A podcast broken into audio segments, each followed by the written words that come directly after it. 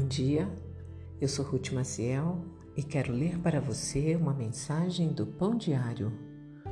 Hoje é dia 4 de julho e o título da mensagem é Um Mundo Perfeito.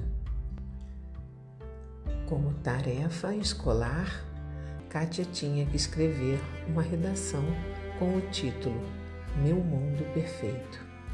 Começou assim. Em meu mundo perfeito, sorvete é de graça, tem pirulitos por toda parte e o céu é sempre azul, com algumas nuvens de formatos interessantes. Na sequência, sua redação tomou um tom mais sério. Nesse mundo, ninguém chegará a casa para receber notícias ruins e ninguém precisará ser o portador delas. Ninguém receberá notícias ruins ao chegar ao lar do Pai. Não é maravilhoso? Essas palavras apontam poderosamente para a confiante esperança que temos em Jesus.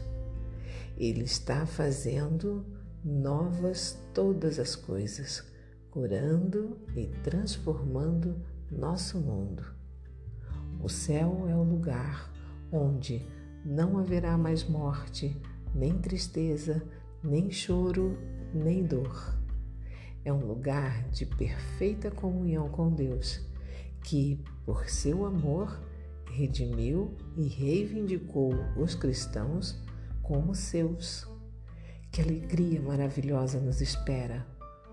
Podemos experimentar uma antecipação desta realidade perfeita aqui e agora.